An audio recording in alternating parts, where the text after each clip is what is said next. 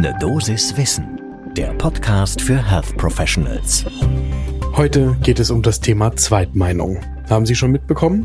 Der gemeinsame Bundesausschuss hat kürzlich einen Patientenanspruch auf ärztliche Zweitmeinungen beschlossen. Und zwar vor Eingriffen an der Wirbelsäule. Mein Name ist Dr. Dennis Ballwieser. Ich bin Arzt und Chefredakteur der Apothekenumschau. Heute ist Montag, der 4. Oktober 2021. Podcast von gesundheithören.de und Apothekenumschau Pro. Viele von Ihnen kennen das. Für einige planbare Operationen können sich PatientInnen eine Zweitmeinung einholen. Das ist gesetzlich festgelegt. Das heißt, der Arzt oder die Ärztin empfiehlt eine Operation, macht aber auch darauf aufmerksam, dass man sich vor dem Eingriff noch von einer unabhängigen Spezialistin beraten lassen kann. Ist die OP medizinisch sinnvoll und notwendig? Gibt es vielleicht noch eine andere Möglichkeit? Die gesetzlichen Krankenkassen, die zahlen diese Beratung. Warum die Zweitmeinung? Jede Operation, die birgt auch Risiken. Die ärztliche Zweitmeinung soll sicherstellen, dass sich Patientinnen nur dann operieren lassen, wenn dies medizinisch notwendig ist. Für welche Operationen das Zweitmeinungsverfahren gilt, das entscheidet der gemeinsame Bundesausschuss, der GBA.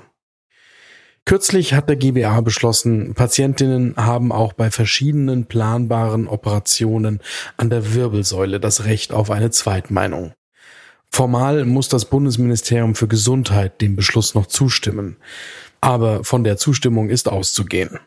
Warum Zweitmeinungsverfahren jetzt auch bei Wirbelsäulenoperationen? Die Analyse von Versorgungsdaten, die hat gezeigt, dass Patientinnen mit Wirbelsäuleneingriffen womöglich über- und fehlversorgt werden. Ganz konkret. Es geht um folgende Operationen an der Wirbelsäule. Für sie gilt das Zweitmeinungsverfahren die dynamische und statische Stabilisierung, die knöcherne Druckentlastung, Facettenoperationen, Verfahren zum Einbringen von Material in einen Wirbelkörper, die Entfernung von Bandscheibengewebe sowie das Einsetzen einer künstlichen Bandscheibe.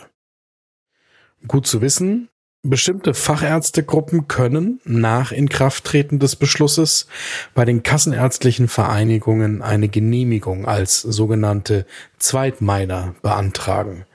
Dann können sie die Leistung zu Lasten der gesetzlichen Krankenkassen anbieten.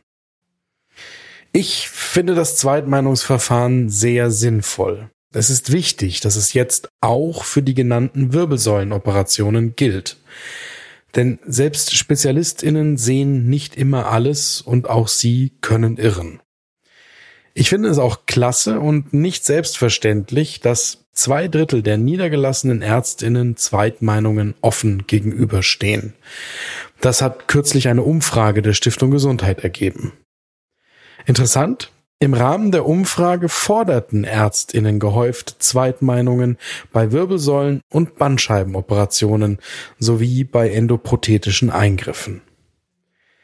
Die Wirbelsäulenoperation ist der sechste planbare Eingriff, für den Patientinnen einen Anspruch auf eine Zweitmeinung haben. Die anderen fünf sind die Gebärmutterentfernung, Mandeloperationen, die Gelenkspiegelungen an der Schulter, der Kniegelenkersatz und Amputationen beim diabetischen Fußsyndrom.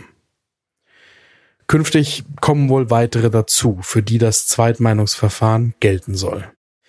Das GVWG, das Gesundheitsversorgungsweiterentwicklungsgesetz, sieht vor, dass der GBA pro Jahr mindestens zwei weitere Eingriffsthemen beschließen muss. Eine weitere Beratungssäule für PatientInnen sind übrigens Informationen auf einer Internetseite eigens dafür www.gesundheitsinformation.de-zweitmeinung. Dort gibt es jetzt schon Informationen rund um Operationen, für die es ein Zweitmeinungsverfahren gibt. Und in Kürze auch zu den Wirbelsäulenoperationen. Darauf sollten Sie Ihre Patientinnen hinweisen. Diese Informationen, die sind unabhängig und wissenschaftlich fundiert, denn der GBA hat das Institut für Qualität und Wirtschaftlichkeit im Gesundheitswesen, das IQWIC, damit beauftragt. Und seit Juli können PatientInnen die Zweitmeinungen übrigens auch per Videosprechstunde einholen. Sie brauchen also nicht mehr persönlich in die Sprechstunde zu kommen.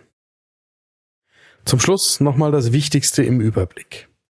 Ärztinnen sind bei bestimmten planbaren Operationen verpflichtet, Patientinnen darauf hinzuweisen, dass ihnen eine Zweitmeinung zusteht. Neu ist dies bei Eingriffen an der Wirbelsäule.